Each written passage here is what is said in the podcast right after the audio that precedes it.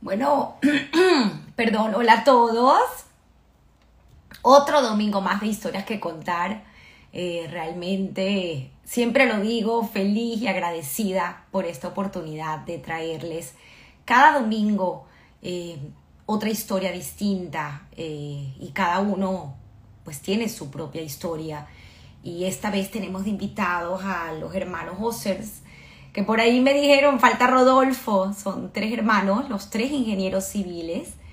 Y pues quien haya estudiado ingeniería civil en Venezuela, en la Universidad Central de Venezuela, seguramente pues ha tenido la oportunidad eh, de, haber estudiado del libro de geometría de, de Henry Ossers.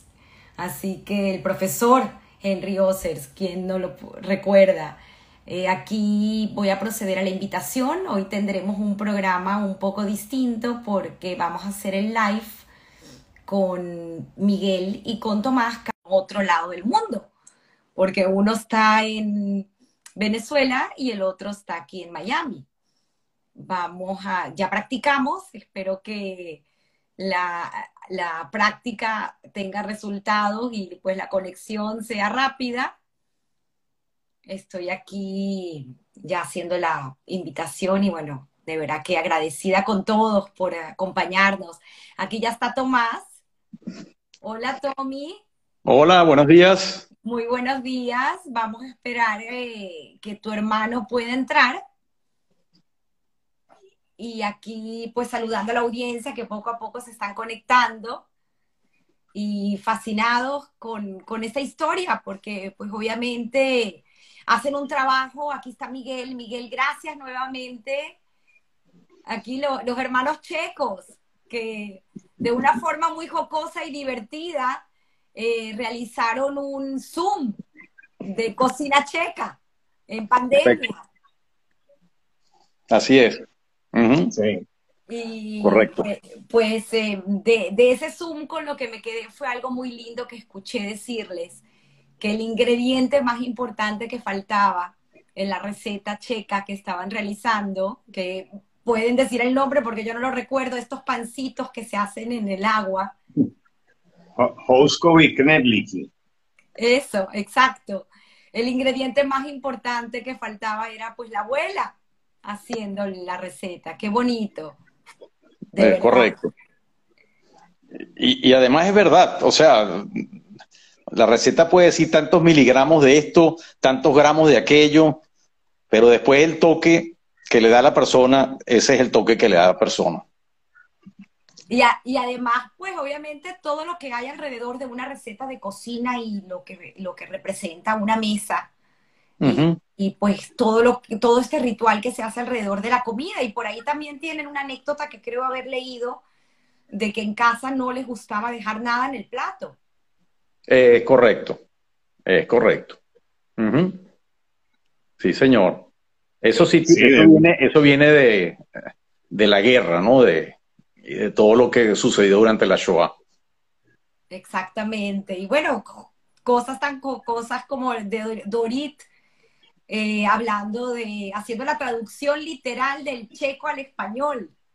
Sí, sí. Sí, había muchas cosas que, en el colegio causaban gracia cuando, por ejemplo, nos buscaban en el carro y, decían, vamos a tomar gasolina, o, abre la luz, sube el televisor, porque viene de una traducción literaria, como se diría en checo.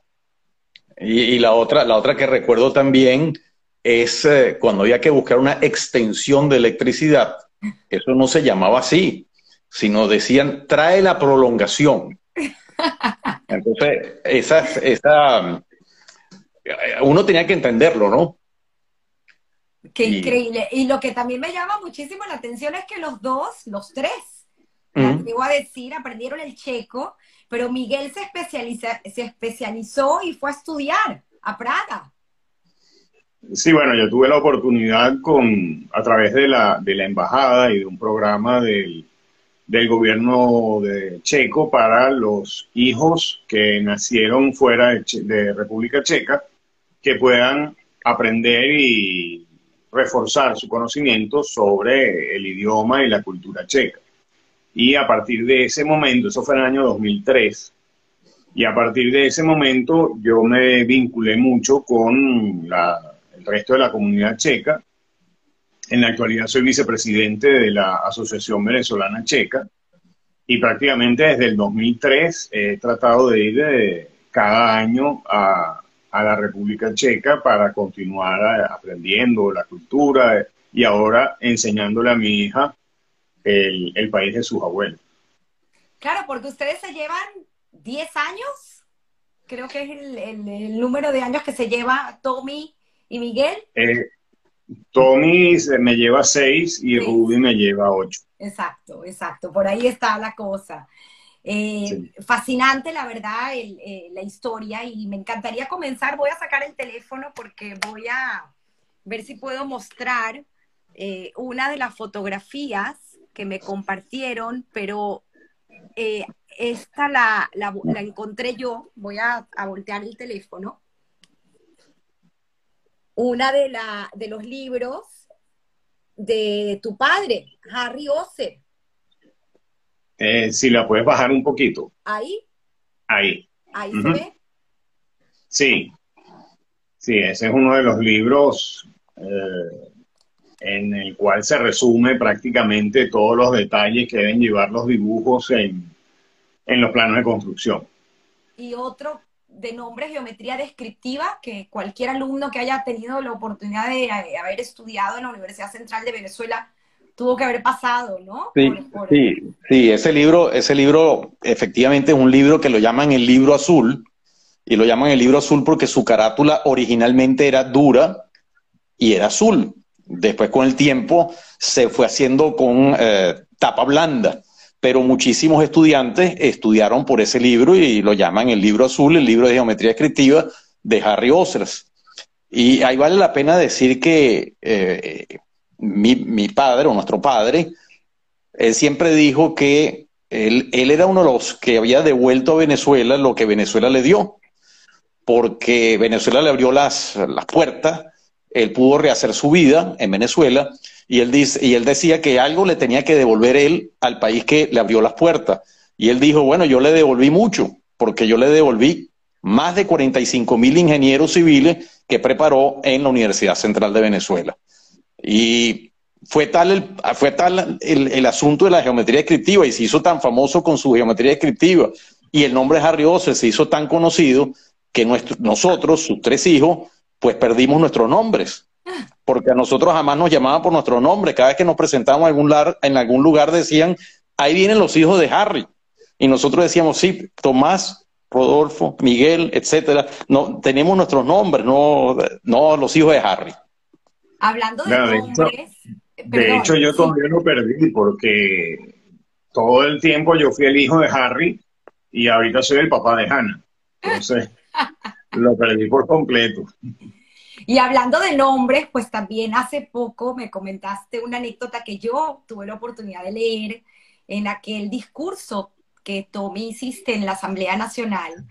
Y, me llama mucho la atención el tema del nombre, porque eh, aunado eso al número, nosotros en Venezuela tenemos una cédula de identidad que nos identifica con un número y esa historia que cuentas de tu padre acerca del número. Sí, esa, es una, eh, historia que realmente cada vez que íbamos a dar un testimonio, que mi padre iba a dar un testimonio, ahorita lo hacemos nosotros como, como segunda generación, porque él ya no nos acompaña, él siempre se terminaba la, la testimonio de la siguiente forma. Él se decía que él, en el transcurso de su vida a través de los distintos campos de concentración y exterminio durante la Segunda Guerra Mundial, durante la Shoah, él recibió varios números. Eh, uno de sus números fue el 169086, que fue tatuado en su brazo al entrar a Auschwitz, y él decía que ahí perdió su nombre, porque ya se le llamaba por su número. Luego de Auschwitz, después con una marcha de la muerte, pasó al campo de Mauthausen y ahí recibió otro número, ya en un brazalete Por cierto que el brazalete era con una, eh, no era, tenía un alambre para colocarlo en la, en la mano y eso le molestaba muchísimo, le dolía. Y él decía que ahí dejó de ser una persona y se convirtió en una cosa.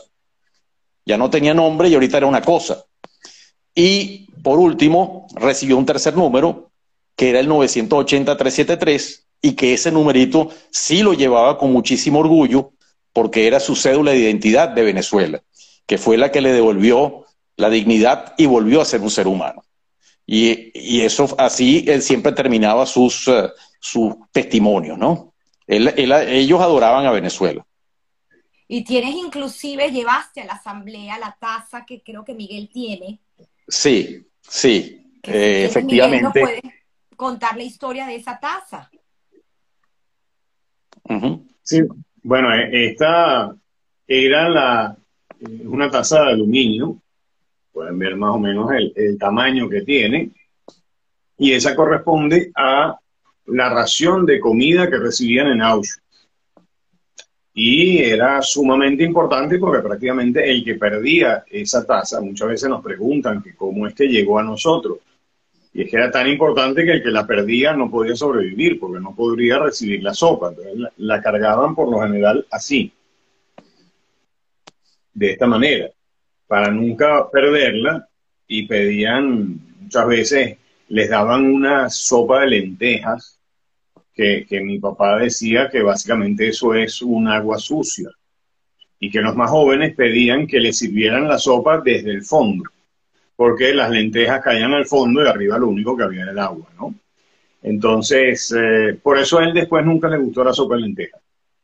En la casa nunca quería comer eh, sopa lentejas y esta es la taza que cuando uno la lleva a las, a las charlas y conferencias, la gente casi que hace se, oye el silencio, aunque suene extraño, se oye el silencio, porque las personas de verdad están viendo un objeto que existió, es un objeto físico, no es solamente lo que uno está diciendo. Comencé el programa de una forma distinta, porque por lo general siempre inmediatamente voy a la historia de, de nuestros antepasados, de abuelos y padres, pero me pareció muy oportuno para poner en contexto eh, quién llegó a ser Harry Ossers y, Dorit, que lo acompañó pues eh, hasta que falleció. Y, estos hombres, esta pareja espectacular que se conoció en eh, Los Palos Grandes, en este club checo que hoy en día es conocido como el famoso Club Catalán, donde los corredores, yo soy corredora, tengo, tenemos siempre la oportunidad de hacer los catalanes, y es subir desde los palos grandes hasta el catalán y bajar, y eso se llama un catalán, dos catalán, tres catalán. Muy jocoso, pero eh, Dorit y Harry se conocen, ambos checos, se conocen en Venezuela en el 49. Tu mamá creo que tendría 15 años, hice la cuenta. Y esperaron luego cinco años para casarse. Correcto. Correcto. Ellos sí, efectivamente, llegan a Venezuela, están en, el Club Los Palos Grandes. Mi papá llegó en 1949, en octubre, y eh, claro, lo primero que hacían los checos era ver dónde están los demás checos. Por eso iban automáticamente al Club Los Palos Grandes. Se conocieron y prácticamente desde el día que se conocieron estaban eh, empezaron a salir juntos. Tan así que si le preguntabas a, mi mamá y mi papá cuántos años estuvieron saliendo juntos antes de casarse, mi mamá, mi papá decía cinco años y mi mamá decía seis. Porque el primer año mi papá no lo contaba. Pero sí, desde el primer día se conocieron. Aquí tengo, voy a volver a sacar mi teléfono y voy a utilizar, a ver si se ve bien esta, esta eh, hay que bajar un poquito, hay bajar la cámara. ¿Ahí? Sí, correcto, correcto. Este esa, es, esa es una acuarela que pintó una señora en el campo de Teresin en 1943. Y bueno, finalmente llegó, llegó a nosotros.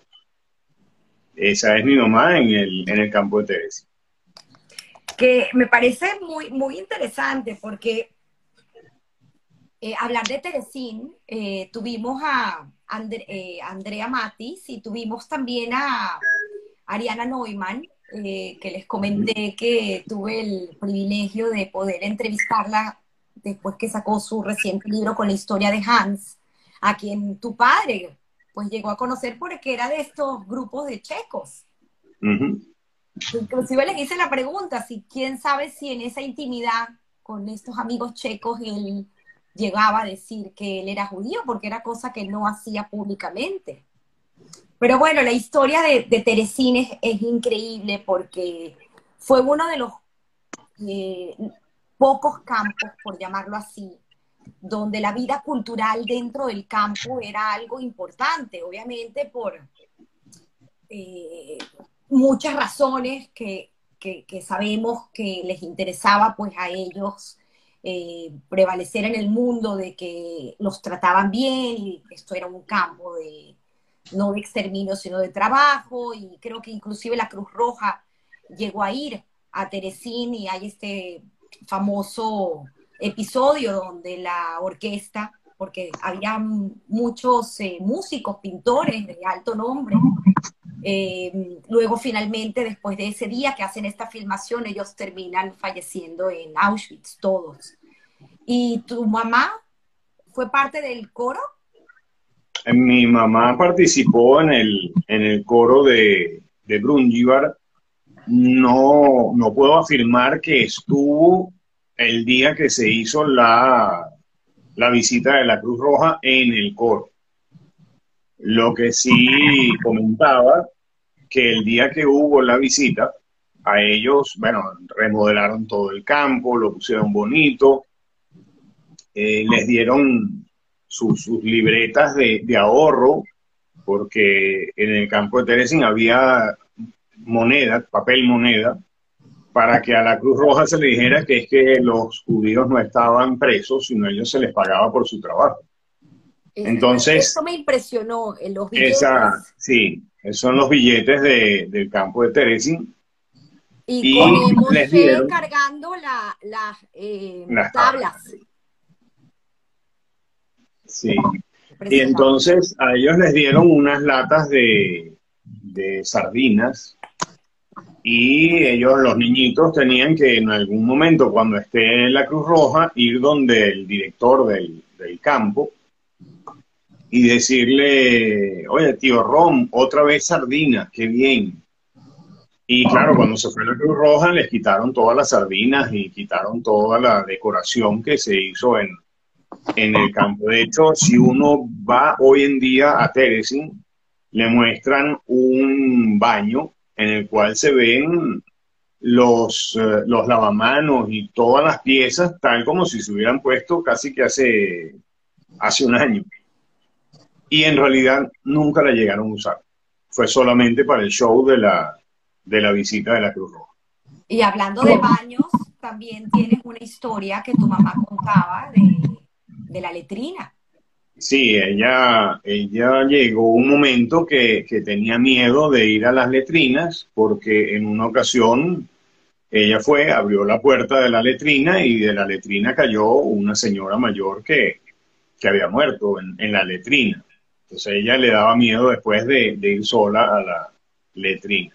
Porque también estaban tan acostumbrados a, la muerte alrededor que en una ocasión estaban jugando lo que aquí sería la rueda rueda o algo así, y estaban jugando y una señora saltó de un tercer piso a un edificio y cayó al lado de ellos. Y la reacción de ellos no fue de sorpresa o susto, sino más bien, mira, aquí cayó esta señora, vamos mudando un poco hacia la derecha, unos metros y seguimos jugando. Eh, este, es, la, es lamentable, pero es una realidad. Fue la manera como ellos eh, crecieron en ese momento, ¿no? Y era lo que tenían alrededor. Eh, Tommy, me encantaría ahora sí hacer ese viaje al pasado para entender un poco la familia, de dónde venía Harry, cómo se vivía en ese momento y en qué circunstancias entraron en Teresín.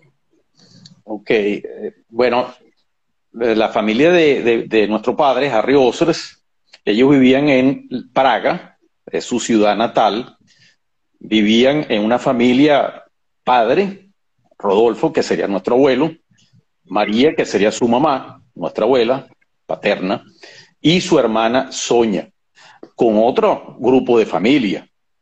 Él, él nos contaba que él vivía de en, una, una parte de Praga que era bien acomodada, ellos estaban bien acomodados en Praga, y vivía en una situación bastante buena. Él nos contaba también que él asistía a un colegio en donde iban muchachos judíos y muchachos no judíos. Eh, la vida en ese colegio era perfectamente eh, normal, él la llamaba normal, no había ningún problema entre los judíos y los no judíos, e inclusive se daba clases a los judíos por un lado y a los no judíos por otro lado, los separaban para darle clases de religión, y que nunca hubo ningún problema entre ellos. Él eh, contaba que dentro de su colegio, en realidad, habían dos niños y medio judíos. Él siempre utilizaba su humor negro para contar las cosas y él decía que el humor negro fue lo que lo ayudó a sobrevivir eh, los campos de, de, concentración y exterminio. Yo le preguntaba, ¿cómo que dos niños y medio? ¿Por qué es eso? Y él decía muy sencillo, porque los dos niños judíos eran de padre y madre judía mientras que el medio era de padre judío y madre no judía. Para él eso era un muchacho judío, medio judío. Y quiero aquí saltar un poquitico hacia el final de la guerra, porque es importante este punto aquí de este muchacho medio judío, que cuando ellos regresan a Praga terminando, y aquí repito, hago un salto, cuando ellos regresan a Praga, que se encuentran la familia, no voy a entrar en el detalle de cómo se encontraron, etcétera, pero cuando se encuentra en la familia, la mamá de este muchacho medio judío le dice a la mamá de mi papá, fíjate lo que es la vida. Tu hijo, que es judío, padre y madre judía, sobrevivió. Mi hijo, que es medio judío, no sobrevivió. En ese momento, mi padre se sintió Em, culpable. Y dijo, ¿cómo es posible que yo sí sobreviví y este otro muchacho no lo logró? Eso es parte, digamos, de, lo que él sentía cuando regresó a la ciudad de Praga.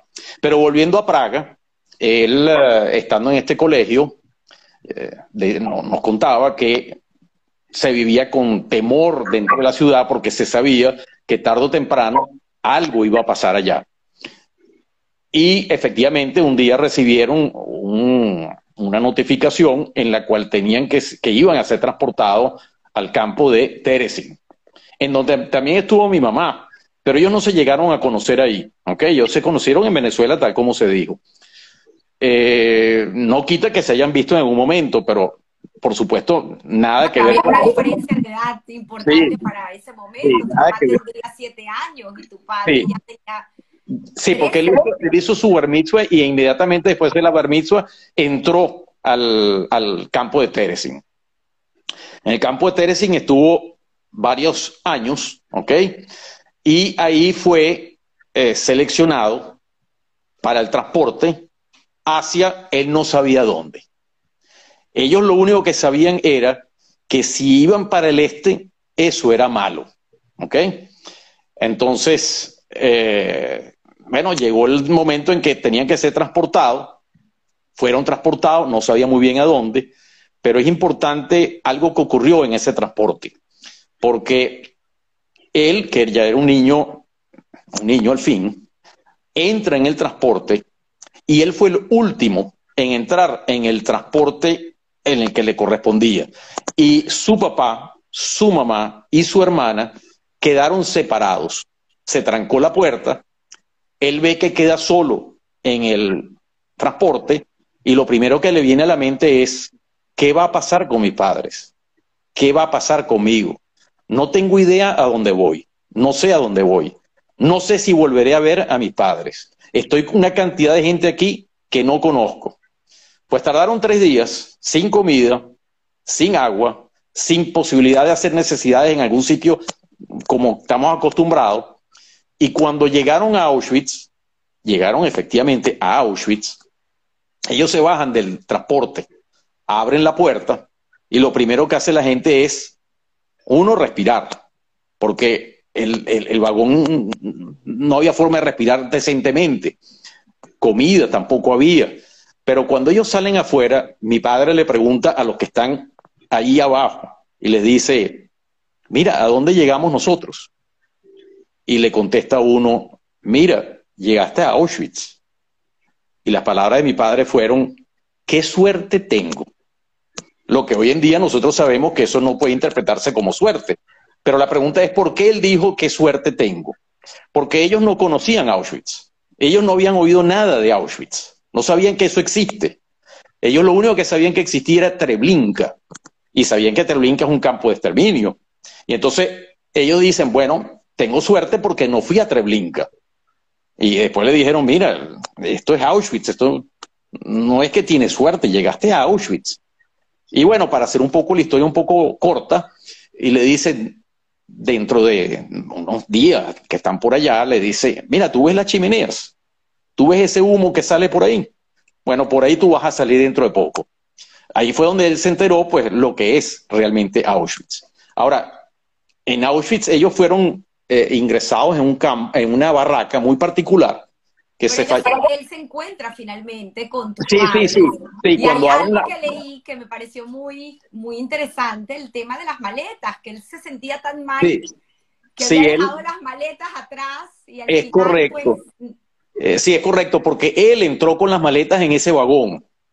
Y entonces cuando abrieron las puertas, él saltó rápido para buscar a la familia y dejó las maletas en el vagón. Y se sentía culpable de haber dejado todas las pertenencias, las pocas pertenencias que tenían, las habían dejado en em, abandonadas en el y era su culpa. Él sentía, bueno, estaban, estaban, yo tenía que ser responsable de, la, de las de las maletas y la abandoné. Y él mismo cuente, dice, igual no hubiese importado, porque igual nos las iban a quitar, no íbamos a tener nada.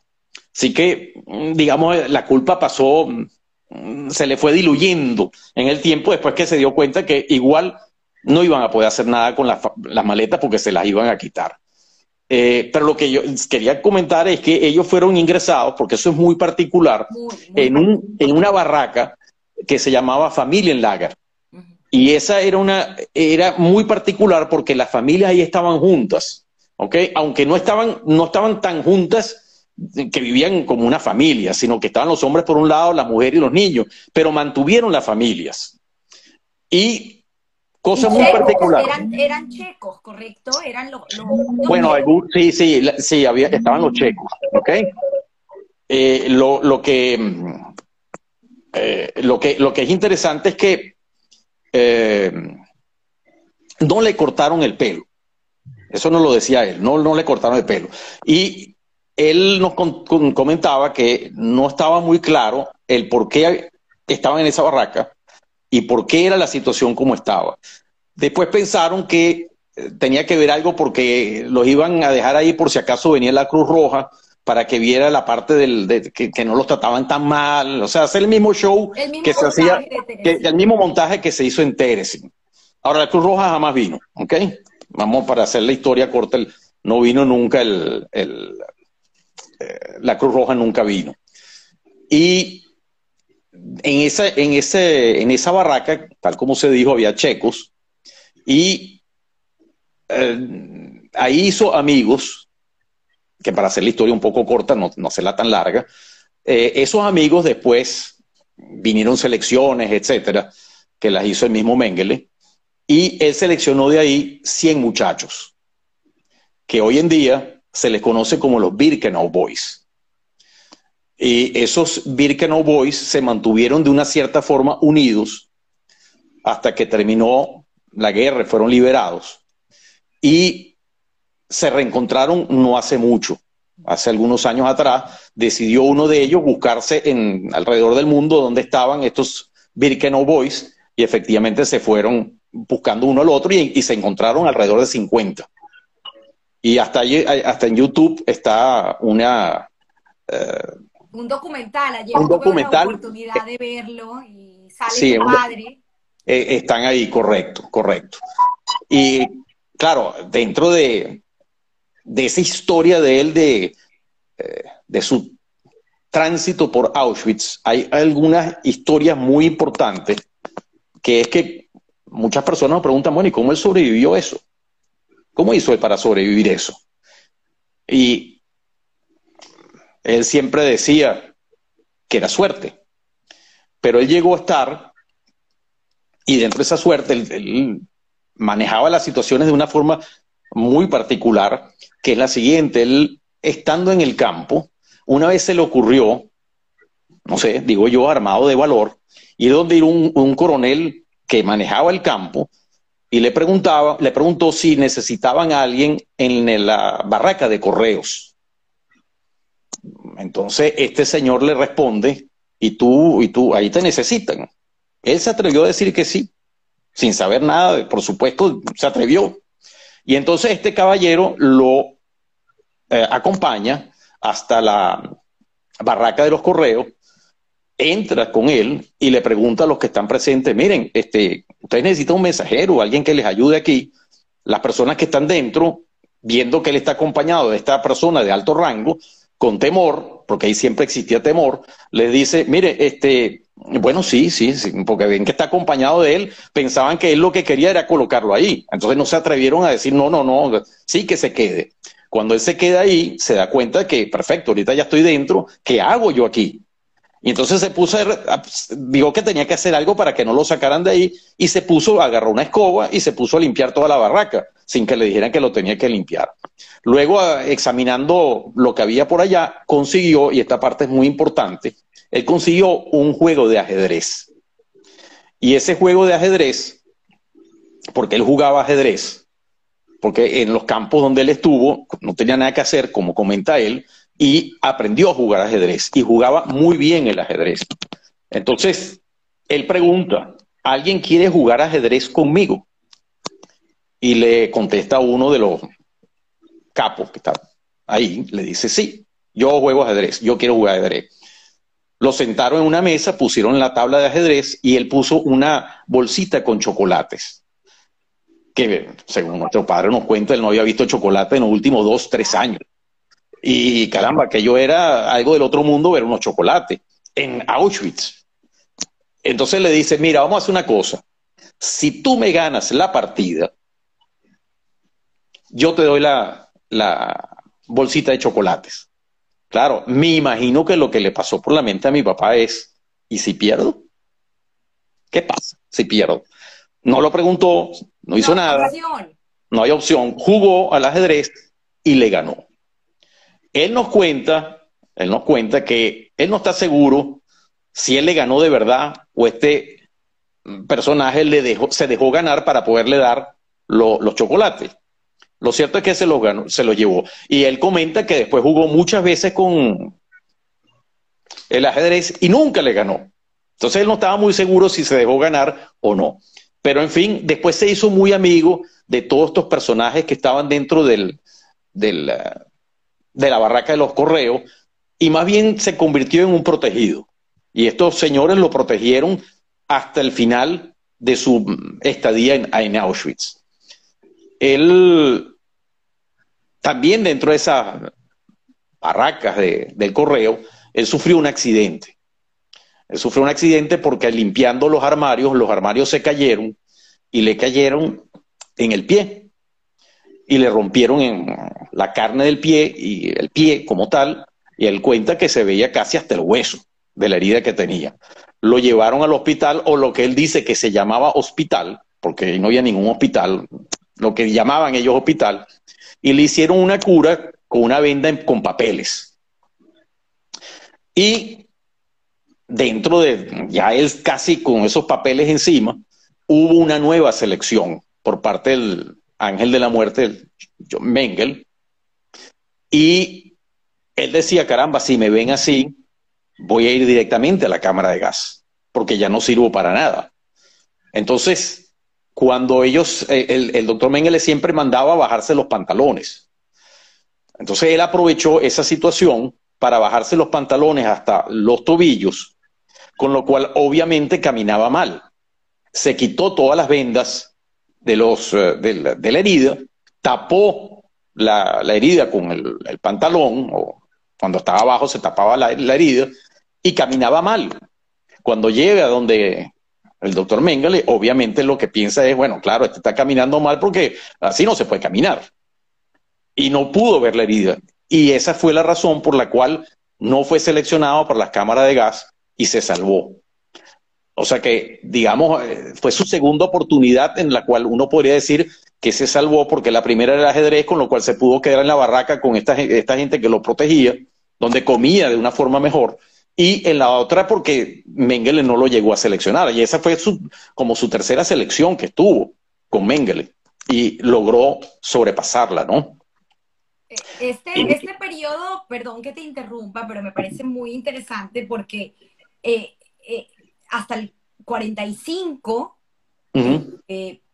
pasa como cuatro o cinco meses donde pasan muchas cosas sí. en esta liberación que al final tu padre dice, nadie me liberó, yo me liberé. Eso es correcto, es correcto. Pero vamos un momento a escuchar a Miguel, porque en paralelo eh, estaba también sucediendo Dorit con su familia entrando también en Auschwitz. Eh, ¿cómo, ¿Cómo fue y cómo, cómo ellos lograron salir? Porque también es muy, muy interesante el, eh, el cuento de, de, los abuelos, tener esta profesión, ambos como ingeniero eléctrico. Sí, sí eh, por la parte de mi mamá, ellos nacieron en, mi mamá nació en Brno, la segunda ciudad más importante de, de Checoslovaquia en aquel entonces, y les llegó un día una notificación que, básicamente ya la esperaban, ya sabían que en algún momento les iba a llegar la notificación de ir a eh, Teres. Para ellos les dijeron que tienen que agarrar dos maletas y solamente pueden poner lo que puedan colocar en esas dos maletas. Entonces a mi mamá, y eso fue en, en verano, a mi mamá le pusieron un traje encima de otro le pusieron eh, dos pantalones, tres camisas, suéter, otro suéter, chaqueta. Parecía casi que el muñequito de Michelin caminando con toda la ropa de tal manera de dejar espacio en las maletas para poder colocar otras cosas. Entonces ellos llegan a Teresin. Eh, Teresin, para explicar un poquito el, el contexto, Teresin era un gueto y Auschwitz un campo de exterminio. La principal diferencia que uno puede ver entre un gueto y un campo, bien sea de exterminio o de concentración, es que el gueto tiene una connotación como si fuera una alcaldía. Los, los, nazis designaban un grupo de mayores que eran los que se encargaban de organizar la vida dentro del gueto y en el gueto la gente tenía la posibilidad de cocinar. Los que eran sastres podían trabajar en, ropa, los que eran eh, carniceros trabajaban de alguna manera con la poca comida que venía. Y en ese, en ese ámbito habían varias edificaciones y los niños tenían su barraca, las familias tenían eh, su barraca, los hombres y las mujeres. Mi mamá logró, aún con la edad que tenía, entrar en la barraca de las mujeres. Y claro, eso creó gran tensión entre los demás, eh, las demás mujeres porque decían, ella es una niña, si la descubren aquí, vamos a tener problemas todos nosotros. Entonces, al principio hubo una serie de rechazos y tuvieron que lidiar con eso. Y por la parte de, de mi abuelo, él era ingeniero electricista y tuvo la oportunidad de ayudar en la reparación y el mantenimiento de instalaciones eléctricas. Y ese es el motivo por el cual ellos eh, siempre nos iban dejando en las, en las deportaciones hacia el este, los iban dejando para el siguiente transporte, el siguiente transporte, y de esa manera todo el, toda la guerra la transcurrió en el campo de, de Teres, en el gueto de Teres. ¿Cómo salieron ellos? Bueno, la vida era... O sea, ellos no, ellos no llegaron a Auschwitz. no, ellos, no llegaron a Auschwitz. ¿Cómo salen ellos, de Toda la vida fue en Teresin. Al final de la guerra, ya finalizando la guerra, mi abuelo vio un transporte de prisioneros que estaba pasando frente a las puertas del gueto y él le llamó la atención que, que no iba guardado por, por militares o iba básicamente un camión de prisioneros. Él les preguntó a través de la reja que a dónde iban y dijo, no, nosotros vamos a Praga. Entonces tomó a mi mamá por la cintura, la, la pasó, bueno, prácticamente la lanzó al otro lado de, la, de las rejas del, del gueto y luego ellos pasaron, mi, mi, abuelo y mi abuela pasaron, se montaron en, el, en ese transporte y llegaron a Praga. Esa fue la forma como salieron de, de Y todavía quedaban unos meses para que terminara la guerra. Sí, correcto. Tuvieron que esconderse hasta que finalmente... Bueno, no, no, ya eso fue prácticamente cuando los, los soviéticos ya estaban en Praga y de hecho ellos llegan a un hotel que se llama Hotel París en Praga. Y luego de pasar eh, tantos años en el gueto con reducciones de comida y las cosas que podían comer, ella vio una bandeja de pan en el restaurante cuando se la trajeron y prácticamente se comió de tal forma la, la bandeja de pan que en una mesa al lado había un soldado eh, ruso y dijo, mira, dale otra bandeja de pan a la niña. Entonces eso, bueno, de alguna forma les ayudó. Posteriormente de ahí salieron a Francia, estuvieron unos meses en Francia y de ahí es que vienen a mm, Venezuela. Volviendo a, Harry, eh, él sí lo tuvo un poco más complicado. Sí. y, muy triste porque viendo fechas, que también, por cierto, me llama mucho la atención que eh, tanto tu padre como tu madre no querían hablar mucho de fechas. El tiempo para ellos era eh, diferente a la concepción de nosotros del tiempo, ¿no? Eh, es, algo muy particular. Pero nosotros haciendo pues este resumen y, y, tratando de poner en contexto el tema de las fechas, a mí sí me llama mucho la atención porque precisamente eh, el abuelo, Rudolf, Rodolfo, fallece en una de estas marchas de la muerte una semana antes de ser liberado Auschwitz.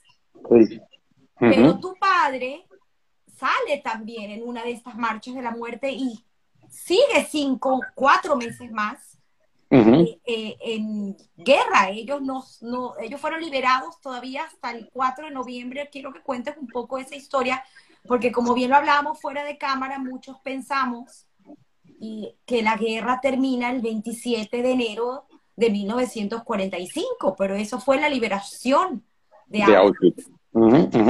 Sí, sí. Bueno, yo, yo, yo quería eh, contar eso, pero no quería dejar de pasar algo antes que mucha gente conoció a mi padre como una persona muy dura, lo más que todos los estudiantes de la universidad decían que era muy duro, muy frío, etcétera. Pero yo quería contar algo y después respondo lo que me estás preguntando, pues no lo quiero dejar pasar. ¿Qué, era mi padre en, Auschwitz cuando se bajó del transporte, cuando llegó a Auschwitz? Porque eso refleja un poco también lo que él era. Eh, él cuando se baja de Auschwitz a respirar el aire, él ve que hay un niño chiquito, un niño de, que según él tenía, un año y medio, no más. Y él le dio lástima a este niño y lo tomó y lo ayudó a bañarse, a caminar y se ocupó de él hasta que le encontró su mamá ahí en el campo de Auschwitz. Entonces, a mí me, yo siempre cuento esto, me gusta contarlo porque eso demuestra un poco que mi papá no era tan duro como lo querían hacer ver en la universidad, o sea, él tenía su sentimiento y se ocupó de este niño de un año y medio, ¿ok? Y, se lo entregó a su madre después, aunque la madre lo regañó, lo regañó porque el niño perdió una media. Eso pasaba en Auschwitz, ¿no? A pesar de que él lo, lo, protegió, la, mamá lo regañó porque se le perdió una media. Pero bueno, no quería dejar de pasar, dejar pasar eso. Ahora, respondiéndote la pregunta, si efectivamente el 27 de enero es la fecha que se considera como liberación del, campo de Auschwitz, pero él salió en la marcha de la muerte el día 21 de enero, o sea, varios días antes de la finalización. Y efectivamente fue a otros campos, pasó eh, por el campo de Mauthausen. Y él cuenta que el campo de Mauthausen, si bien no era un campo de exterminio, era un campo donde los trabajos forzosos que te mandaban hacer te conducían a la muerte. Él decía que ahí lo que se hacía era cargar una piedra y para arriba y para abajo y que eso, eso condenaba a la muerte a cualquier persona y más en las condiciones que ellos salieron de Auschwitz, porque salieron como muy, muy mal alimentados, eh, en unas situaciones de verdad desastrosas que para poder sobrevivir a Mauthausen no era sencillo. Allí estuvo unos meses y luego es transportado a otro campo de concentración que se llama Gunskirchen. Ese campo de Gunskirchen eh, era, un, era un campo que estaba en el bosque, en Austria, y donde fueron introducidas una barraca de 3 por 3 metros, 100 personas. Obviamente, nos podemos imaginar 100 personas en una barraca de 3 por 3 no caben. Eh, y se sentían bueno, no había forma de sentarse, no había forma de acostarse, no, tenían, tenían que ver cómo hacían para estar dentro de, eso, de esos 3 por 3 metros. Y lo cierto es que ya estamos en 1945, Auschwitz liberado, ellos se dan cuenta que no reciben comida, no reciben agua, no reciben nada, y permanecen en el campo, en, el, en la barraca durante un, unos días y deciden salir, abrir la puerta, a ver qué es lo que está pasando. Y se dan cuenta que no hay guardias, se fueron. Y por eso es que él dice que él no lo liberaron, él se liberó a sí mismo, porque él abrió la puerta y sintió que ella estaba libre, porque no habían guardias y caminaron todos por el bosque y él cuenta que llegaron caminando al bosque tal como ellos llegaron al campo. Y caminando se encontraron la carretera principal. Y en la carretera principal les llamó muchísimo la atención que vieron a los americanos dirigiendo el tránsito, y palabras de mi papá, y las repito, como si fuera Times Square. Y que les llamó la atención, bueno, ¿y qué pasó aquí? Bueno, simplemente se acabó y fueron efectivamente, vino la liberación, pero no fue que alguien le abrió la puerta a ellos, ellos abrieron la puerta y dentro de su humor negro, él fue liberado, a él no lo liberó nadie. Y luego de ahí viene ya todo lo que es la travesía de regreso a Praga y después cómo llegan a Venezuela. Eh, en esa travesía a Praga también está de una forma muy jocosa contada por tu padre el tema del boleto del tren. Sí, sí. Sí, él, él, y eso nos lo enseñó a nosotros, ¿no? Él, dentro de su seriedad, o como lo llamaban algunos, que era muy frío, y frío, claro, porque al pasar por la Shoah, eso es algo que te marca. Él sabe, él cuando sale del campo dice, bueno, yo a dónde tengo que regresar, no está solo, no está con su mamá, no está con su papá, no, no sabe nada de lo que ha pasado. Dice, bueno, ¿a dónde voy? Y entonces dice, bueno, el único sitio donde yo puedo ir es a, mi ciudad natal, en Praga. Ahora, ¿cómo yo llego a Praga? Es básicamente un niño.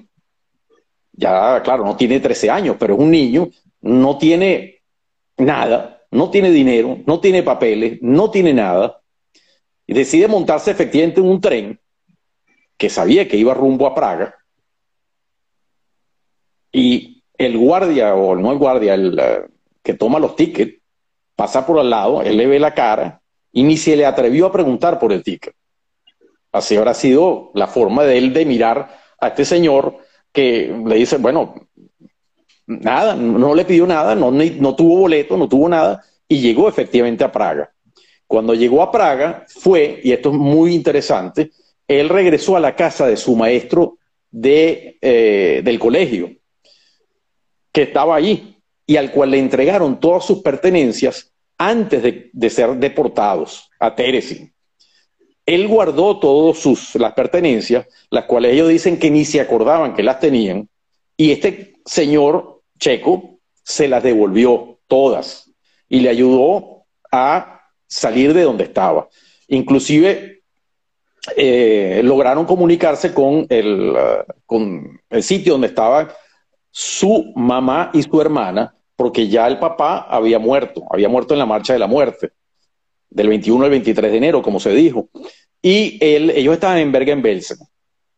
Y él les escribió una carta al comandante, y el comandante le dijo, sí, aquí está la mamá y el papá, eh, la mamá y la hermana, y él pidió que por favor se los regresara a Praga porque él los necesitaba. Él, llegó una comunicación de, de este señor y efectivamente, en la tarde de ese mismo día, se pudo encontrar con su mamá y su hermana. Y después se enteraron pues que el papá ya no, no, iba, no iba a regresar, porque había sido asesinado en la, en la marcha de la muerte. Y después viene, digamos, la parte para ir a Venezuela, ¿no? En el 49 48, 49, claro, ellos se dan cuenta que viene el comunismo, que están los rusos, ellos no quieren eh, quedarse, vivir por segunda vez, como lo decía tu padre. Él lo decía, él lo decía, cuando ellos vieron que, se acercaban los comunistas, él dijo, yo no voy a vivir dos veces lo misma, la misma mm, vivencia. Y entonces deciden que tienen que emigrar. Sin embargo, ya mi, mi tía, o sea, la hermana, se había casado en Praga y había eh, partido a Venezuela. Y ahí fue que escriben para, para ir a Venezuela. Sin embargo, una historia muy, muy interesante de por qué Venezuela. Eh, cuando ellos están viendo a qué país ir, ellos buscaron países que otorgaban visas. Y los países que estaban eh, otorgando visas eran Ecuador, Cuba y Venezuela. Ellos no conocían ningún país de estos. ¿okay? y preguntaron, mira, ¿qué es Cuba? Y le dijeron, eso es una isla. Ah, entonces ellos dije, mi papá dice, no, pero si es una isla, eso no es como República Checa. Hoy en día República Checa, Checoslovaquia en aquel momento. Eh, eso está rodeado por agua y, en Checoslovaquia pues no hay mar. No, no, eso no se parece a mi país. Le dijeron, Ecuador. Le muestran algunas fotos postales de Ecuador y entonces él dice, bueno, Ecuador tiene montañas, tiene mar, un poco más parecido, pero tampoco es como mi país. Y le muestran una fotografía de Venezuela. Y la fotografía que le muestran de Venezuela es el pico Bolívar. Todo nevado, blanquito, muy bonito. Y él dice, caramba, esto sí se parece a Checoslovaquia. Un país donde hay montañas, un país donde están nevadas. A él le fascinaba esquiar en nieve y dijo, este país sí es el que se parece a mi país. Para allá es que hay que ir, a Venezuela. Eh, por supuesto, lo único que conocía es eso. Cuando llegó a Venezuela, lo primero que hizo fue preguntar dónde queda el Pico Bolívar. Yo quiero ir a esquiar. Y ahí le dijeron, no, pero, pero es que no, no, eh, caramba, no, usted no puede esquiar allá. Eso es una montaña que se escala. Ahí fue que se dio cuenta que el Pico Bolívar no es lo que él se imaginó. Sin embargo, ya estaba en Venezuela y muy felizmente en Venezuela. Increíble esa historia. Y inclusive creo que comentamos que sí llegaba a haber un ski resort en el Pico Bolívar. Sí, sí, eh, esto lo puede contar mejor Miguel, no sé si tiene alguna foto de esa. De hecho, en Venezuela, en los años 60 creo que fue, se hicieron dos competencias internacionales de esquí en el Pico Humboldt. Wow. Y eh, la persona ya que estamos mencionando, nos salimos un poco, pero ya que lo mencionamos, eh, la persona que llegó en tercer lugar era un checo que también vino a, Venezuela. Yo quería mencionar, no, puedo dejar de pasar, viendo un poquito los comentarios que, que nos escriben, que decían que los comunistas son lo mismo, etcétera si nos adelantamos un poco en el tiempo, en el año 68, cuando fue la, ocupación de Praga, una expresión que me llamó mucho la atención, una señora que hizo fue, dos veces vimos llegar los tanques rusos con lágrimas en nuestros ojos. los tanques fueron los mismos, pero las lágrimas eran diferentes. Hacía referencia a la llegada de los rusos en el año 45 y la llegada de los rusos en el año 68. Los tanques eran los mismos, en una ocasión las lágrimas eran de alegría y en la otra las lágrimas eran de tristeza. Qué fuerte, es así. El, el tema de, del Pico Bolívar, pues obviamente es muy jocoso la manera como deciden llegar a Venezuela, pero Dorita y su familia también tienen una historia inclusive que podríamos llamar suerte, porque según leí aquí, en el momento donde deciden finalmente emigrar a Venezuela, ya contarás por qué deciden Venezuela, eh, tu mamá es la que pide, siendo aún una niña, que ella quiere hacer un crucero y que ella quiere ir en barco y no en avión. Sí, ellos en el año 49, cuando consiguen la visa para ir a Venezuela, eh, mis abuelos tenían planificado ir en avión y casi que ya tenían comprado el boleto y mi mamá insistió, insistió que, que nada, que ella no quería ir en, en avión, que ella quería ir en barco. Y tanto fue que insistió que fueron en barco y posteriormente se enteraron que el avión en el que iban a, el avión que cubría esa ruta, eh, se estrelló en, en las Azores. es impresionante, la verdad. Eh, suerte, no sabemos, pero el destino. Suerte. llegaron a Venezuela estas dos personas maravillosas, que como lo dijimos en el principio del programa, a pesar de haber tenido estas vidas eh, eh, cercanas en Checoslovaquia, llegan a Venezuela y no se conocen, y se conocen en este club de los palos grandes y forman esta bella familia con estos tres hijos, Rodolfo, Tomás, muy, más bien conocido como Tommy, y Correcto. Y los tres, pues siguen el camino de su padre y son los tres ingenieros civiles. Sí. Y, y, hay dos cosas que quiero rescatar de esta historia. Una, el tema del colegio, de, de por qué deciden a ustedes no ponerlos en el colegio comunitario y ustedes son egresados del Santiago de León? Sí, nosotros somos egresados los, tres del Santiago de Caracas porque cuando llegan mis padres traen el recuerdo de lo que sucedió en Praga y lo primero que hicieron los nazis en, en Checoslovaquia y en todos los países que fueron invadiendo, fue ir a los colegios comunitarios y ahí prácticamente estaban todos los nombres y direcciones de las familias. Y entonces para protegernos y protegernos un poquito de eso, ellos dijeron que no íbamos a ir a un colegio comunitario. Tocaba entonces ver, bueno, a qué colegio sí ir. Y por eso ellos vieron los colegios que había en la época y decidieron que lo primero es que el colegio debía ser laico y debía ser similar a los colegios en Europa. En esa época en Venezuela muchos colegios eran casas que se prepararon para trabajar como colegio y habían algunos colegios que tenían una infraestructura, un edificio, salones, mm, como, como los edificios que hay de colegios en Praga, y buscando que sea un colegio laico, bueno, quedó el, el Santiago de Caracas. Eh, posteriormente los, los hijos de mis sobrinos, los hijos de Tomás y Rodolfo, ellos sí ya fueron a, colegio comunitario. Y eh, lo otro que, que, estabas preguntando, bueno, el motivo por el cual fuimos al, colegio es eh, porque era laico y era una estructura. No, es increíble. Y ingeniero civil, al fin.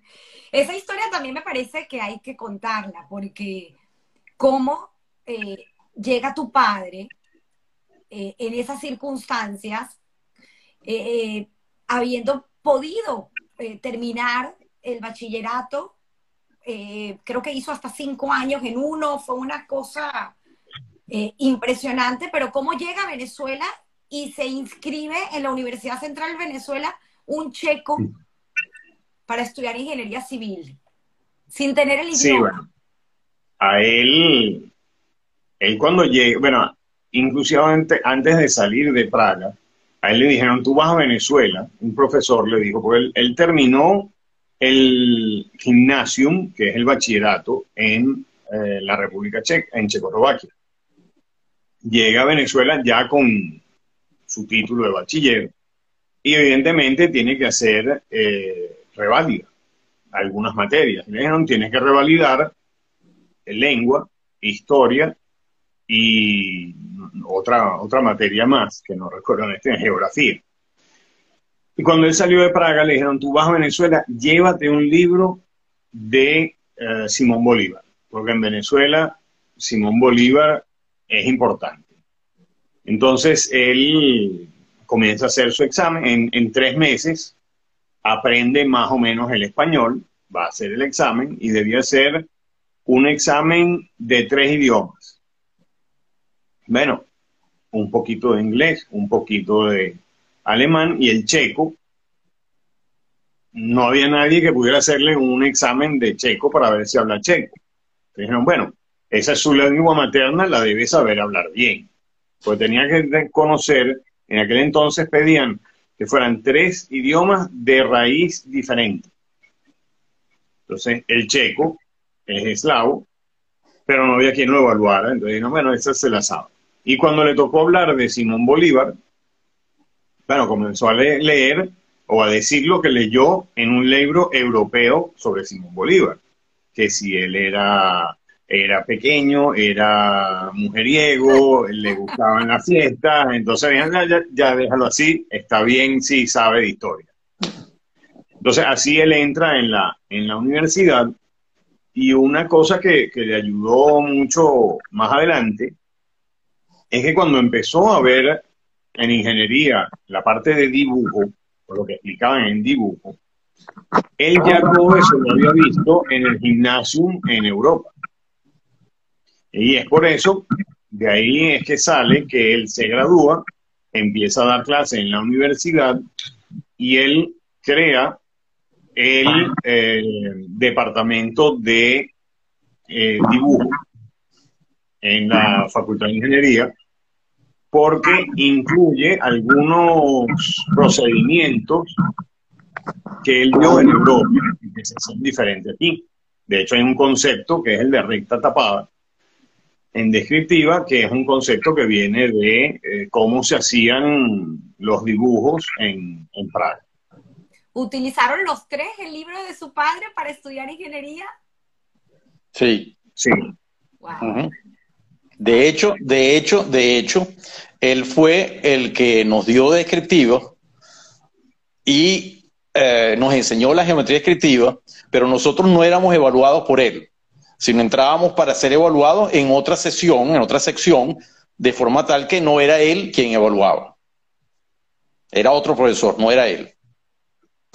Para que no estuviera secado. exactamente, exactamente, exactamente. Qué, increíble historia. Eh, los que conocen a, los hermanos Ossers y los que no los conocen, pues para decirlo en este live, eh, usted es eh, presidente y director actualmente de Yad Vashem Venezuela. Correcto. Que es el, el, organismo, por llamarlo así, encargado de, de contar y, y de primero, eh, esto también me parece interesante para saber cómo que se forma este, este organismo y, qué es lo que hace el organismo hoy en día, porque creo que, ha variado en el tiempo el objetivo del mismo y es el que ustedes pues precisamente realizan hoy, que es el de difundir la, la historia del holocausto para que no se vuelva a repetir, pero comenzó un poco distinto creo que en el 83 con tu padre, y si quieres, Tommy, cuéntanos esa historia cuando te llevan a esa primera reunión.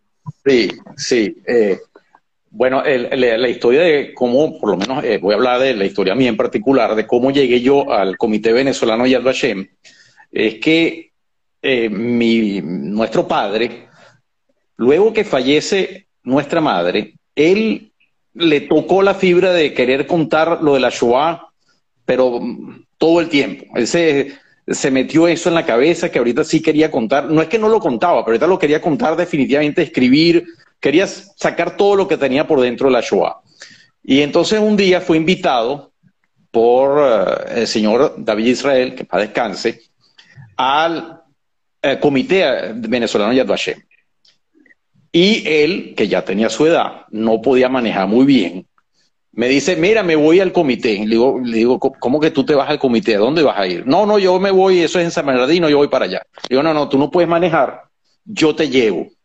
No, yo puedo ir solo, yo te llevo. Bueno, lo llevé.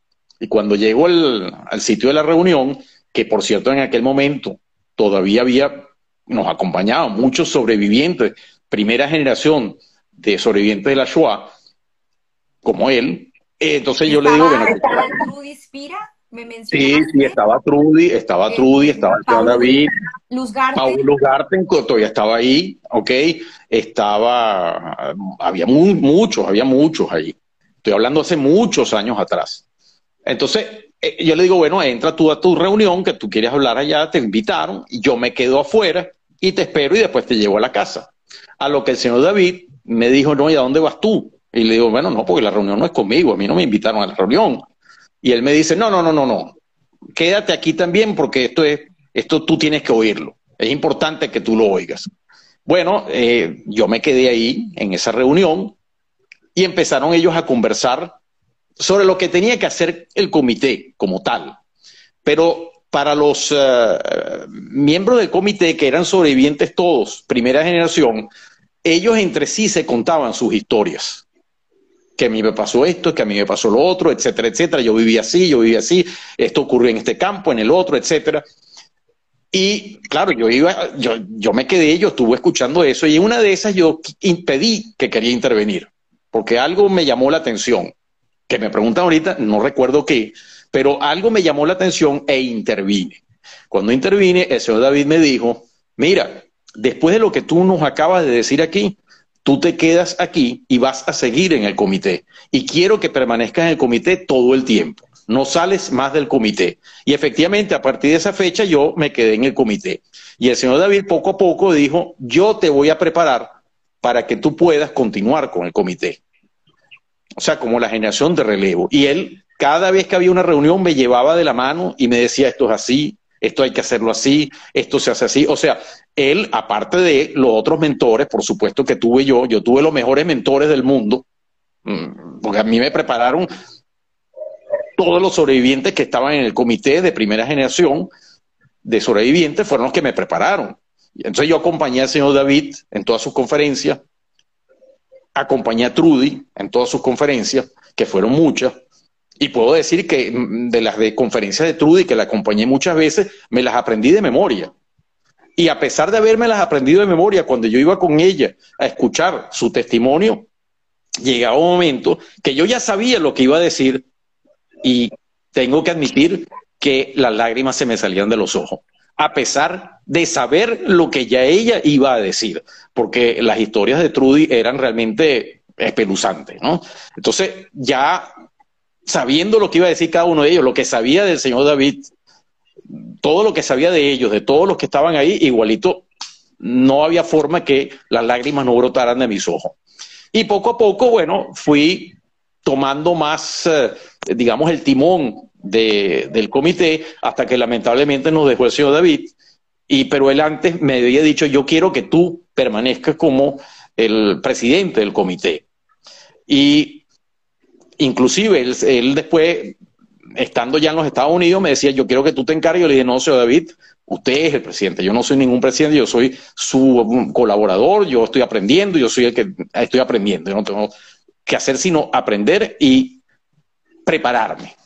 Y bueno, así fue como yo estuve en el comité preparándome y hoy en día efectivamente estoy dirigiendo el comité como tal, lo cual lo hago con muchísimo orgullo, honor y lo que yo diría más que me llena más y que es lo que más me causa es responsabilidad, porque mm, es la responsabilidad de mantener vivo el recuerdo de todo los miembros de una comunidad, ya sea en Venezuela o los miembros de otras comunidades judías, de todos los recuerdos de lo que ocurrió durante la Shoah, porque hay que recordarlo, hay que transmitirlo y eh, tenemos que estar obligados a que esto no vuelva a ocurrir. Y la única forma que no vuelva a ocurrir es que se divulgue y constantemente se recuerde.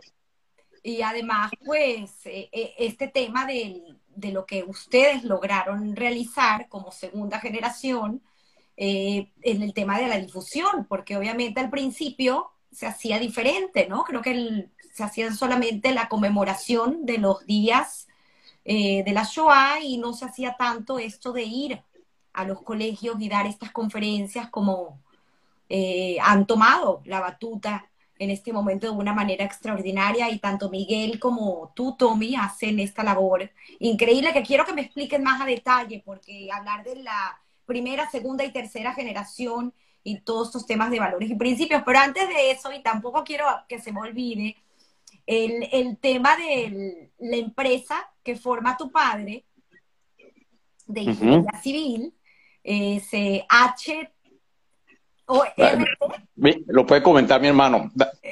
HRT. Em, claro, debido, debido a la diferencia de edad entre Rodolfo y Tomás y la diferencia de edad mía, cuando ellos se gradúan, empiezan a trabajar con mi papá y crean una compañía que se llama HRT Oceles, Harry, Rodolfo y Tomás.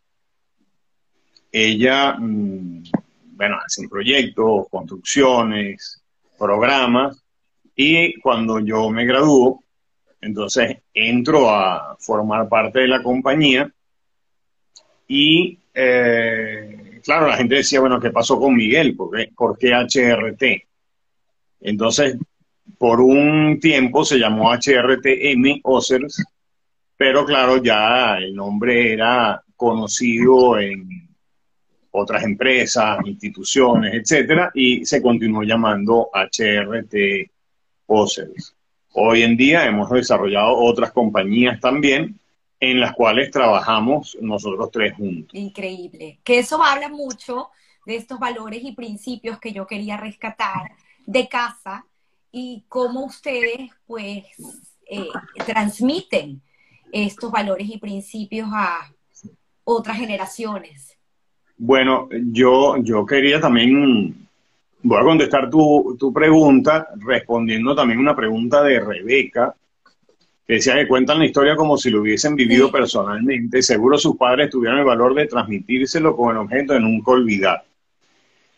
Bueno, realmente, y por eso ahí entra lo que planteas de la generación. La primera generación de sobrevivientes se le llama a aquellas personas que estuvieron en un campo de concentración, estuvieron durante la guerra en Europa o emigraron debido a la guerra en Europa. La segunda generación de sobrevivientes son sus hijos, y, hijos o nietos. Y es donde entramos nosotros, Rodolfo, Tomás y yo. Y nosotros le llamamos un poco que es la generación del silencio, porque eh, había recién terminado la guerra, las personas, los sobrevivientes, buscaban crear una familia, formar una familia, y estaban más preocupados por formar la familia que por hablar lo que sucedió en el holocausto. Indirectamente sí recibíamos algunas informaciones y, sobre todo el comportamiento en la mesa. En mi casa era prohibido devolver un plato con comida a la cocina, porque, bueno, tenías comida, tú te sirves lo que vas a comer. Y cuando nosotros decíamos, no, eso no me gusta, no tengo hambre, siempre venía la coletilla, tú no sabes lo que es tener hambre. Y así con otras cosas, respetar los valores, eh, por ejemplo, tener eh, siempre los documentos al día, tener siempre algún efectivo por si hay alguna emergencia. Y, pero realmente no nos hablaban directamente de lo que fue su vivencia en el campo de concentración durante la guerra. No es sino hasta que los nietos, los hijos de Tomás y de Rodolfo, entran al colegio comunitario y comienzan a ver el programa de Buscando tus raíces. es que son ellos, la tercera generación de sobrevivientes, los que empiezan a hablar con los abuelos y preguntarle, mira, ¿cómo fue? Estoy haciendo un trabajo para el colegio, ¿cuándo naciste tú? ¿Dónde viviste? ¿Cuántos hermanos eran? Ahí nos enteramos que prácticamente los nombres de cada uno tienen un significado porque representan, bueno, Rodolfo es en nombre de mi abuelo Rudo y así otros nombres. ¿Y Tommy, el, uno de los presidentes? bueno, Tommy, Tommy es eh, un poco más focoso. El, presidente de, el primer presidente democrático de Checoslovaquia se llamaba Tomás Garik, eh, Tomás Garik eh, Masaryk, y por eso Tomás, el segundo nombre de Tomás es Garik. Pero lo importante es que son los nietos los que nos permitieron conocer muchas de estas historias. De hecho, eh, mi sobrina escribió el libro El jardín de Dorit, en el cual narra en una poniéndose en la posición de Harry y Dorit cuando eran pequeños y explicando en paralelo cómo fue en la línea de tiempo su, su, paso por la guerra, su llegada a Venezuela y conocerse en Venezuela. Ahí está. Eso responde un poco de verdad que es una lectura, lo dije al principio, extraordinaria. Y después finalmente está la cuarta generación de sobrevivientes, que son los bisnietos. Muchos de ellos no tuvieron la oportunidad de conocer a un sobreviviente de la primera generación. Y por eso es que nosotros consideramos tan importante que se continúe con la divulgación y la, difusión de lo que fueron las historias y los testimonios de los sobrevivientes de la Shoah. La, doctora Diana Wang en Argentina, ella tiene una frase muy, que a mí me gusta mucho, que es que cualquier persona que escucha el testimonio de un sobreviviente se convierte en un testigo de la Shoah. Y como está la situación hoy en día en el mundo, toma mucho más mayor importancia la difusión y divulgación de la historia de la, de la Shoah. Increíble. No hablamos acerca de la pastelería vienesa, que también pues forma parte importante de la historia de los hermanos Hosser. Fue el primer lugar donde llegó a trabajar eh, la abuela, la mamá de Doris. Sí. Sí, la, primera parada que hacían los checos cuando llegaban a Venezuela era el, el Club Los Palos Grandes y la segunda era pasar por la pastelería vienesa, en la cual muchos de ellos, eh, algunos con oficio de pastelero, otros, mi abuela, eh, estuvo como contadora en la pastelería vienesa cuando llegaron a Venezuela. Mi abuelo empezó a trabajar en, en la parte de electricidad de hecho, él trabajó en las plantas de Montana Gráfica, Montana Pintura, en toda la parte de instalación eléctrica. El, Hospital de Clínicas Caracas con el, mm, con el reactor, el, la resonancia magnética, mm. instalación, la instalación eléctrica. Entonces, eh, cada uno pasaba por la pastelería vienesa y, de ahí hasta que estuvieran en una posición de bien sea crear su propia compañía o su propio puesto de trabajo. Increíble, increíble el trabajo que realizan. Y como esto se trata de historia, Tommy, por favor, quiero que también me cuentes eh, esta historia que aprendí hoy, porque no la sabía, pero me parece fascinante cómo esta ayuda de los checos es constante y la ayuda de todos los judíos en el mundo que siempre pues vemos la forma de cómo podemos dar una mano del bailarín de Holiday on Ice. Ah, sí. Me encantó. Sí, sí, es, es una historia muy, muy bonita. Eh, uno de los Birkenau Boys, de los 100 eh, que fueron seleccionados por eh, Mengele, es Ota Furt que en paz descanse, ya no vive, murió. perdón, por cierto, me preguntaron eh, dónde se puede ver el documental. El documental está en YouTube. Y si ponen eh, Birkenau Boys, eh, creo que es The Lost Childhood, The Lost Child, lo consiguen. Él, bueno, volviendo, el, el fue muy amigo de, eh, de nuestro padre y él vivía en la Checoslovaquia todavía y estaba a cargo de hacer el hielo para la compañía Holiday on en todas sus, eh, digamos, giras que hacían alrededor del mundo. Y dio la casualidad que en una de esas tantas oportunidades, cuestiones de la vida, hubo un evento de Holiday on Ice en Venezuela. Y estando en Venezuela, Ota Furt sabía que mi padre está en Venezuela y se comunicaron. Y a raíz de eso, mm, se volvieron a ver, no sé después de cuántos años, y fuimos a Holiday on Ice. En Holiday on Ice, este caballero Ota Furt, uno de los Birkenau Boys, eh, eh, hacía, además del hielo, la parte de fotografía de, los personajes que participaban, de los artistas. Y ahí fue donde él me enseñó fotografía a mí. Yo aprendí fotografía de la mano de Ota Furt.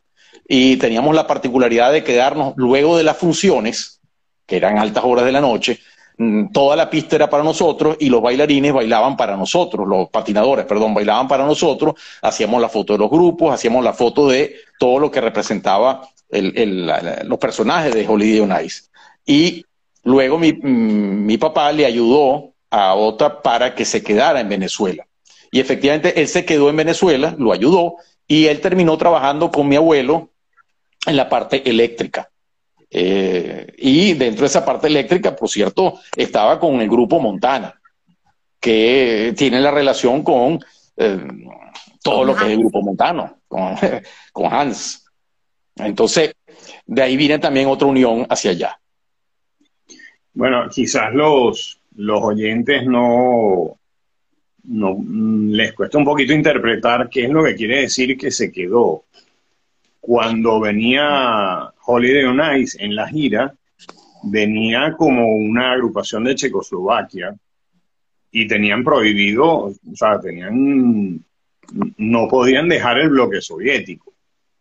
Entonces, cuando él dice que se quedó, es prácticamente se escapó de Checoslovaquia. desertar, Y por eso era importante que en uno de los viajes se planificó y en el siguiente viaje él ya tenía todo preparado para quedarse, o sea, desertar de alguna forma, no sé cómo, es que se dice, pero quedarse en, Venezuela, escaparse de, de Checoslovaquia.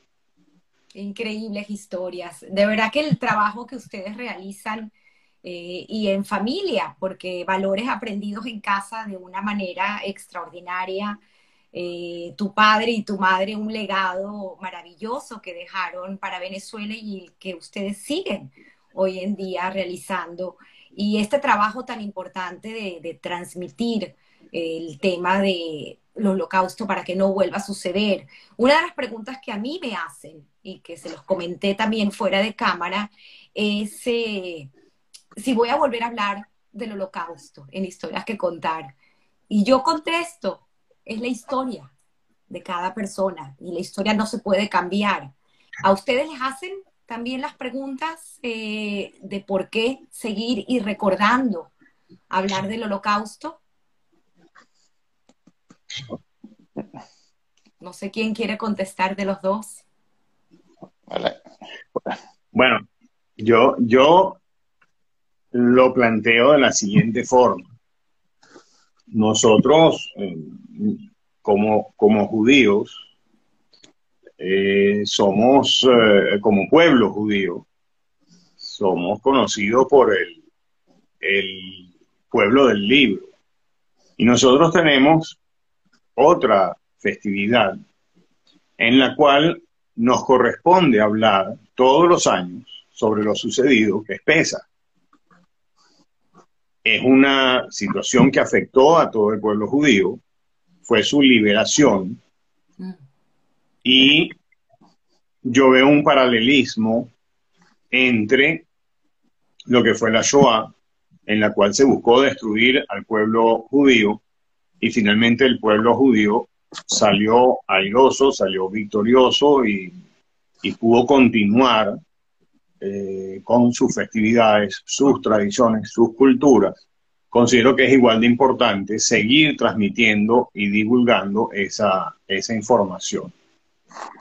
Eh, es, prácticamente una, considero que es prácticamente una obligación, por un lado, las personas que conocen la historia, tienen algún familiar, continuar divulgándola y aquellas personas que no tuvieron un familiar que pasó por la Shoah, estudiar y aprender cada una de esas eh, historias y vivencias que son las que, que ayudan a que el pueblo judío continúe hoy de la forma como está continuando. Mi papá muchas veces decía, o, muchas veces nos preguntan en, la, en las charlas que damos, que si, que si nosotros no, no tenemos rencor, no buscamos venganza.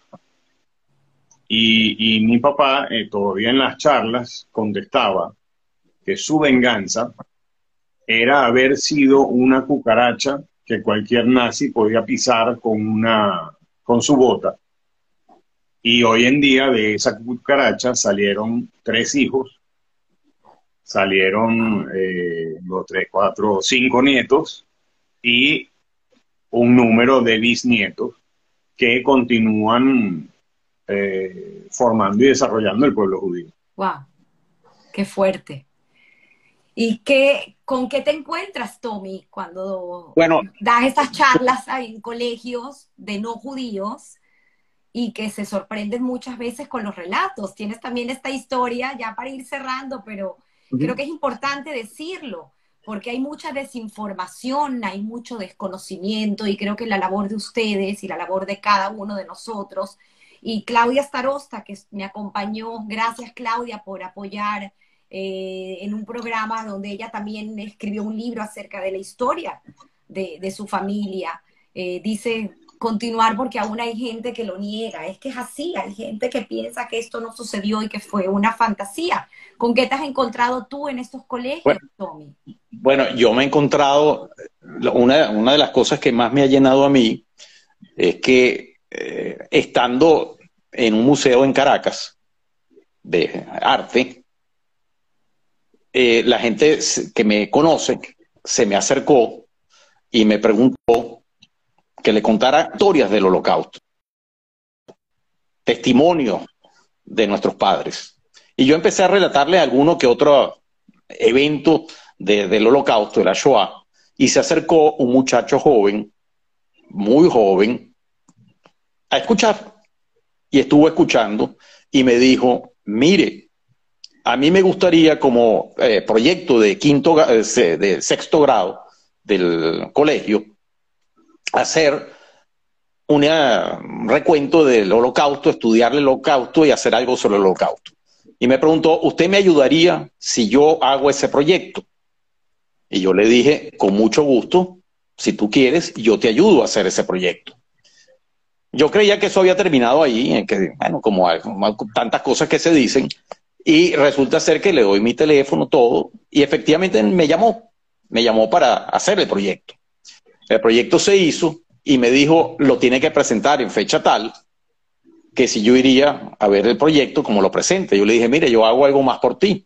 Si tú haces y logras que el colegio me permita, yo doy una conferencia ese día y acompaño tu proyecto de una conferencia de un testimonio. Y él me contestó con estas palabras, usted haría eso por mí.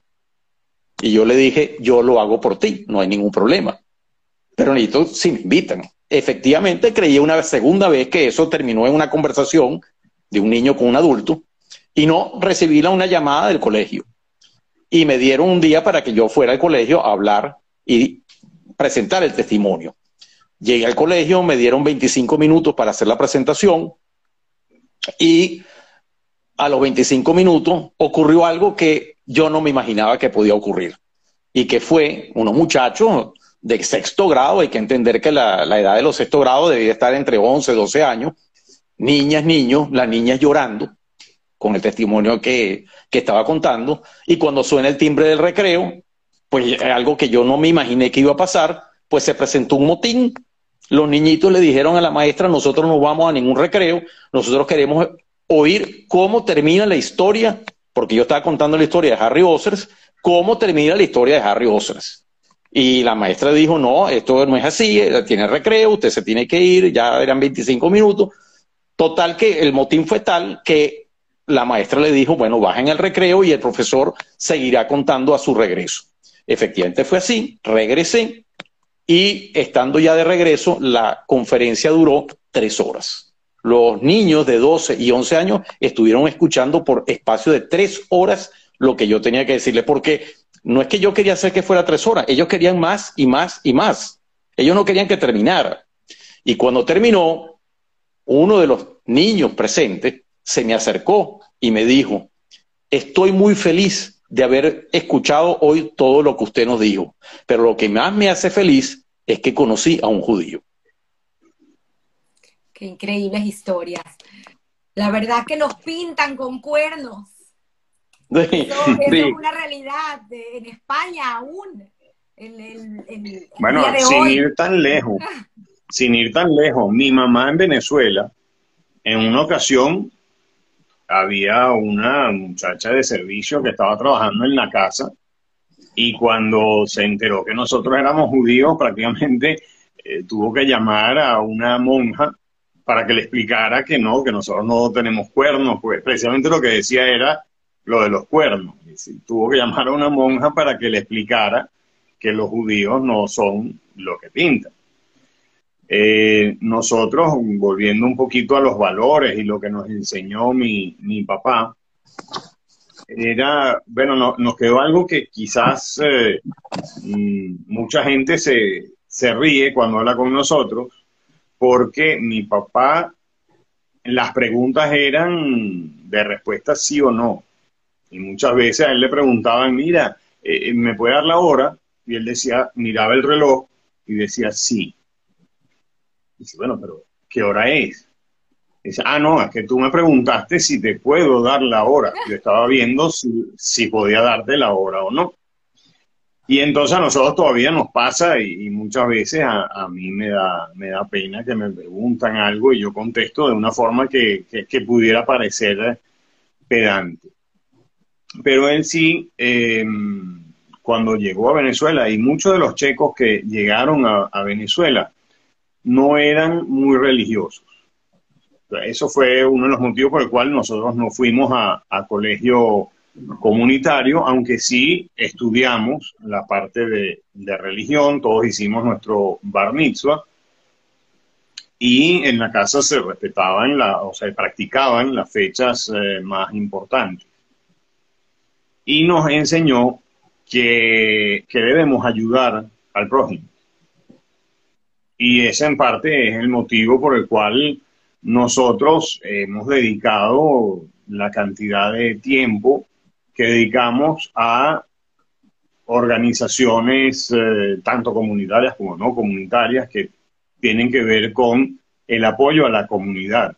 Espacio eh, Tomás con el espacio Ana Frank, Tomás es eh, presidente de Yad Vashem, eh, Rodolfo era director ejecutivo de la ORT, eh, fue presidente de la, de la Benebrit, eh, yo fui vicepresidente de Benebrit y em, soy vicepresidente de la Asociación Venezolana Checa, estoy en la Asociación de Exalumnos en Santiago de Caracas. Siempre se nos, se nos orientó a que debemos destinar una parte de nuestro tiempo a ayudar a los demás.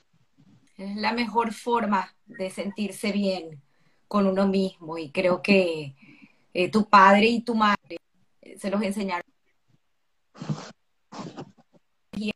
De eso se trata el programa y entender de dónde vienen. Y pues obviamente, como lo decimos, vienen de casa. Es el primer lugar donde nos encontramos. Y a pesar de las circunstancias, porque esa es una de las preguntas que les hice a ambos.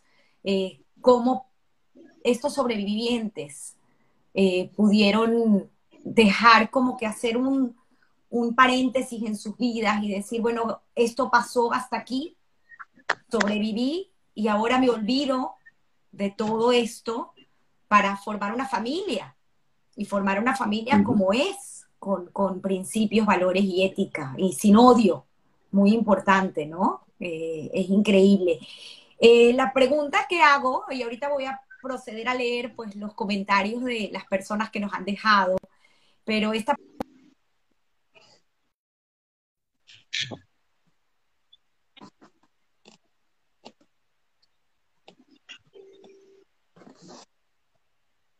fuerte.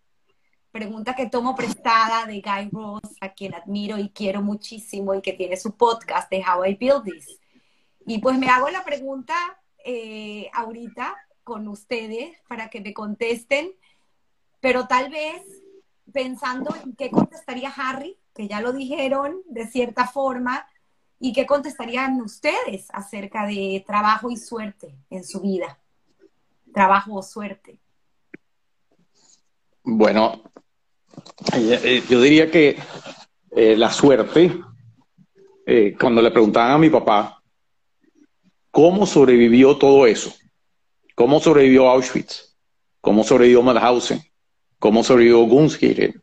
¿Cómo sobrevivió dos marchas de la muerte? La respuesta de él siempre fue suerte. No había otra forma de sobrevivir si no era suerte.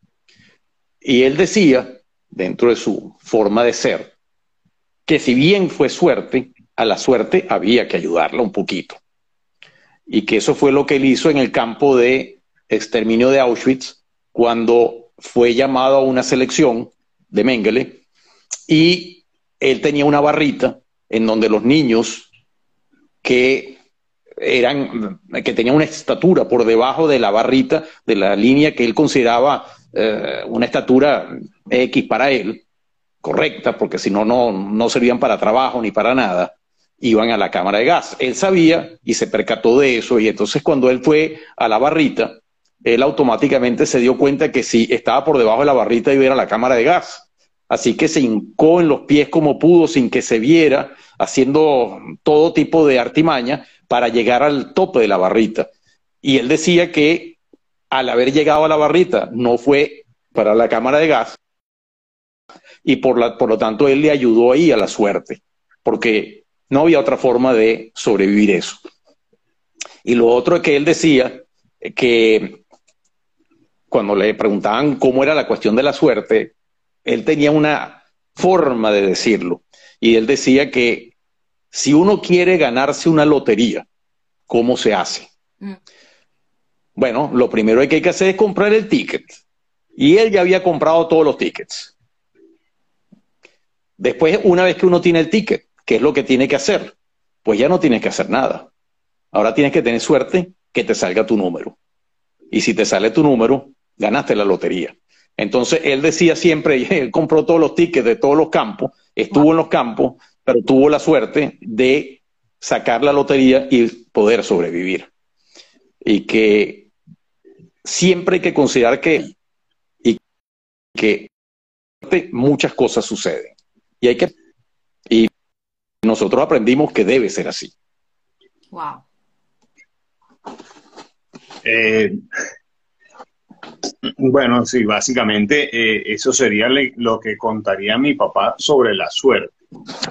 Eh, a él tenía que saber cuándo convenía hacerse pasar por más pequeño o cuánto pasar por más grande. O el tema del eh, número. Eso, Lo ve. eso no lo contamos, el tema del número que se podía leer en ambas direcciones. Sí, sí, el número de él, 169086, es un número que se puede leer eh, visto verticalmente o horizontalmente y también representa un número, aunque es diferente.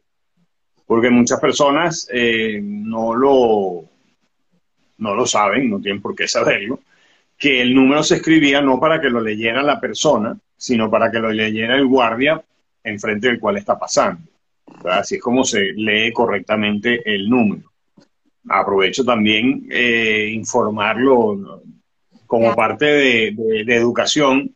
El único campo donde se tatuaba el número fue Auschwitz. Porque eh, en los demás campos sencillamente tenían bien sea un número en el uniforme, una plaquita como una especie de brazalete en los diferentes campos. ¿Y qué es lo que pasaba con Auschwitz? Bueno, que a las personas le quitaban la ropa y luego iban a la cámara de gas. De cómo hacías para saber cuáles eran las personas que salen de la cámara de gas. ¿Cómo lo verificas? Si se quitaron la ropa donde tenían pegado el número o se quitaron el brazalete donde lo tenían anotado. Por eso era importante en Auschwitz tatuar el, el número. Eh, como podemos, como preguntaste tú también un poquito sobre cómo fue ese, ese retorno a la, a la vida luego del el campo de concentración y eh, formar una familia. Este, tú, tienes el libro de, Angie y, sería bonito si pudieras leer el, en la parte de atrás está la despedida que hace mi sobrina, eh, mi sobrina, mi mamá, le hace a su prima cuando ella emigra de, de la República Checa y ella básicamente le dice, olvídate del ayer, aguanta el día de hoy y no tengas miedo por el mañana. Ese es el mensaje que ella le, le transmite, como diciendo, tenemos que dejar pasar lo que pasó, formar nuestra familia y luego, más adelante, ella en el mismo libro dice, ya formamos una familia, ya está encaminado, ya estamos, tenemos nuestro trabajo estable, ya es hora de empezar a contar lo que sucedió. Y yo, yo también quería, porque no lo puedo dejar pasar, eh, las palabras de nuestro padre cuando eh, leyó el libro escrito por nuestra sobrina Angie Ossers, esa es la hija de Rodolfo, que me, quiero permitir leer si lo logro leer. Lo que viví en mi juventud fue una experiencia que me convirtió en una persona muy dura. Siempre pude y estuve dispuesto a contar con detalle al que quisiera escuchar todo lo que ocurrió antes, durante y después del campo de concentración pero solo ahora, cuando leí el libro de Angie sobre mi vida y la de Doris durante el holocausto, escrito con sus propias palabras, fue que pude derramar la primera lágrima por lo que nos sucedió. Harry Osers. Wow. Gracias por leerlo y compartirlo. Eh, preguntan dónde se puede conseguir el libro. Angie, tienes el, el eh, deber de volver a sacar una edición y colocarla en Amazon para que tantos más puedan leer la historia. No sé si se consigue en Caracas aún. Bueno, en, eh, en Amazon está en Kindle, se puede, se puede adquirir por el Kindle en español y próximamente se va a sacar la versión en inglés. Se llama El Jardín de Dorit, que es el, el, Jardín de Dorit. Que también tiene una historia. Eh, tu mamá muy jovencita, cuando vivían todavía en Praga, arrancó las flores del jardín de un oficial de la SS y tremenda regañada que recibió. Es correcto, es correcto. A ella le encantaban las flores en, Caracas. Eh, en la casa tenía un jardín muy bonito con orquídeas y flores.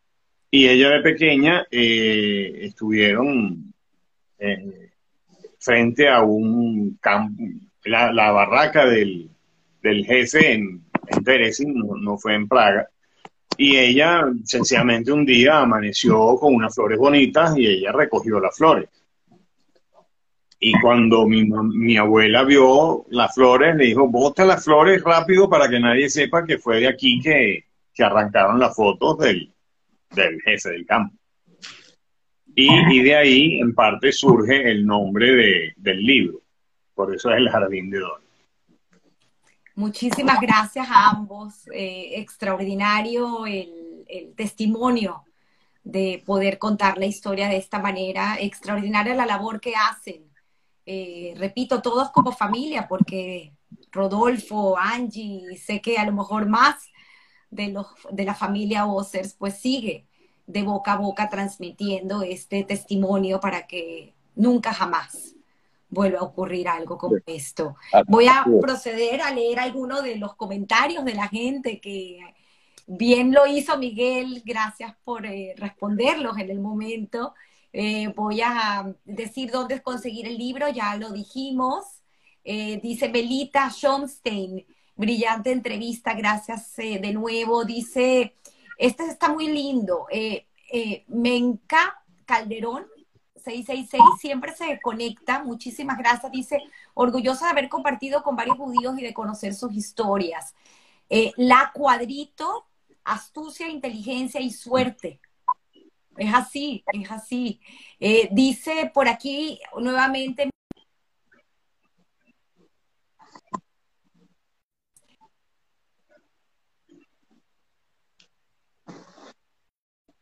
cuando dan su mano amiga. Qué bonito, qué bonitas palabras. Muchísimas gracias.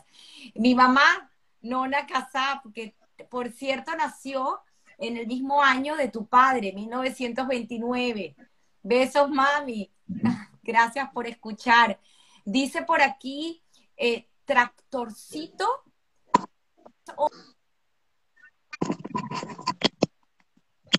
Porque eligieron el Bolívar, el pico Bolívar. Qué bonito. Eh, em, dice, creo que es Michael Roticer para Popamisos. El antisemitismo es una de las mayores y más largas injusticias que hubo y todavía hay.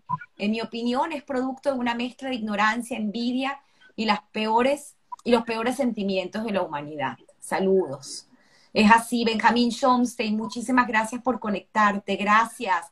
Dice Esteban Rawick, Excelente entrevista. Saludos desde Escocia. Wow, mm. ya somos internacionales. Dice. Mundial Sano 2022. Excelente, como siempre. Muchísimas gracias. Dice por aquí Jackie Melamed que estuvo conectado eh, en varias eh, desde el principio, en varias oportunidades comentando. Eh, gracias. Dice Claudia Starosta. continuar porque aún hay gente que lo niega, sí, lo conversamos. Trice Salas, creo que es un familiar, y el compartirlo para que seamos muchos quienes mantengamos la memoria, lección y aprendizaje para contribuir con su divulgación. Gracias a ustedes todos. No, no sé quién es, pero muchas gracias por el comentario. Si tienen acrónimos y pueden poner el nombre, sería maravilloso, porque así puedo leerlo eh, correctamente. Jackie Mel, ah, no es Jackie Melamed, es Jackie Melén perdón, corrijo. Eh, hay que educar a las nuevas generaciones totalmente el trabajo que ustedes hacen. Principios y valores, y Rebeca, que se conecta desde Boston. Eh, 71 en Neumann de Montana, que también era sobreviviente y nunca lo contó. Hans, lo contó su hija, que sacaba, acaba de sacar su libro hace un año que se llama When Time Stopped, Ariana Neumann. Lo pueden encontrar también en Amazon. Dice por aquí, Seguí Rebeca, hice la marcha por la vida con la señora Trudy. Sí, no le verá jamás lo olvidaré. Eh, sigo por aquí. Eh, Claudia nuevamente, la difusión es muy importante y eso depende de nosotros. Felicitaciones por esta conversación muy interesante. Eh, Rebeca, gracias por tu respuesta, pero más adelante explicaron que vuestro padre al quedar viudo no paraba de contar y escribir su historia. Así, es así. Aparte que hablamos del tema de la tristeza, ¿no? Cuando te fue tu madre, te fue un pedacito de tu padre. Es así. Dice por aquí. Sí, de hecho, de hecho cuando él, cuando murió mi mamá, eh, él estaba muy decaído, deprimido. Yo quería que él fuera o en un viaje conmigo a Europa como para, no sé, que olvide un poquito y, y vea cosas diferentes y él no quería, él decía que él no iba a ir, él ya no iba a viajar más. Y entonces le dije a mi sobrino Alan, eh, uno de los hijos de Tommy, que le, que le pidiera al abuelo que, que él quería conocer Praga y que él le gustaría que sea el abuelo el que se le enseñe. Y entonces hicimos un viaje, tuvimos la oportunidad de hacer un viaje, mi papá, eh, mi sobrino Alan y yo, donde inclusive fuimos a Teresin y, y, fue cómica la reacción de la gente que quería tomarse fotos con nosotros, porque la gente que estaba visitando el campo decía, estamos aquí en Teresin con un sobreviviente de la primera generación, segunda generación y tercera generación. Entonces les llamó bastante la, atención. Qué privilegio, por llamarlo así, el poder haber ido y escuchar directamente la historia de, tu padre, ¿no? Y para Alan y, para ti, Miguel. fuerte, ¿no? El haber tenido también el, las ganas, por llamarlo así, de, enfrentarse con un episodio tan yo fui, de historia. Yo tuve la oportunidad de ir con él a Auschwitz y, y había un, guía, una guía. Y claro, él me estaba explicando a mí, aparte las cosas, me decía, mira, aquí en esta barraca estuve yo y aquí fue donde pasaba esto, etcétera. Y llegó un momento en que la guía le dijo, disculpa, me permiten que le grabe. Entonces la guía estaba grabando como mi papá me explicaba a mí que era Auschwitz. Claro, el testimonio de sobreviviente del, lugar que lo vivió, no se lo contaron. Esa diferencia, ¿no? Entre lo que es la primera generación, la segunda y la tercera generación. Sí. Interesante. Y, eso es lo que nos, ese tipo de, de vivencias yendo a los campos con ellos y, esos son los que nos permiten eh, transmitir la información, nuestras charlas, nuestras conferencias de testimonios y, las que son más educativas de cómo fue evolucionando el holocausto. Eso, esa vivencia con ellos es la que nos permite mm, hacer mejor esa, esa función y poder seguir llevándola a cabo, como lo mencionaba Rebeca, de, primera, de primera mano. Márquez, 1954, igual estuvo conectado y comentando sobre el tema del holocausto, nunca jamás.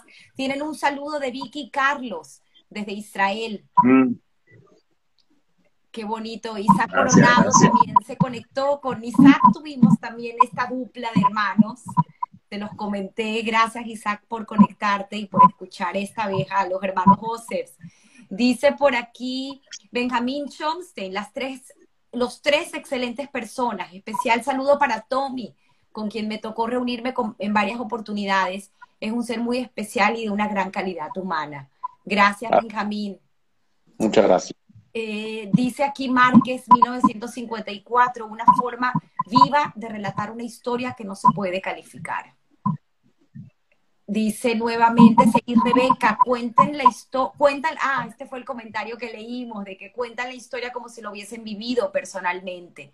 Seguramente sus padres tuvieron el valor de transmitírselos con el objetivo de nunca olvidar. Así es como debe estar transmitido. Katz Dora, eh, Adalberto, creo que fue quien nació también en Berno.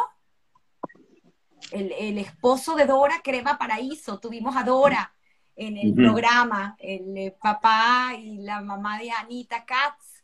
Y Dora está diciendo, Dora, que también hizo eh, muchísimos testimonios de sobrevivientes, dice, habiendo atendido como voluntaria con sobrevivientes del holocausto 156 casos y escuchar sus espeluznantes vivencias, siento profundo respeto, admiración y agradecimiento por los hermanos Ossers, que continúan su misión de nunca jamás. Muchas gracias.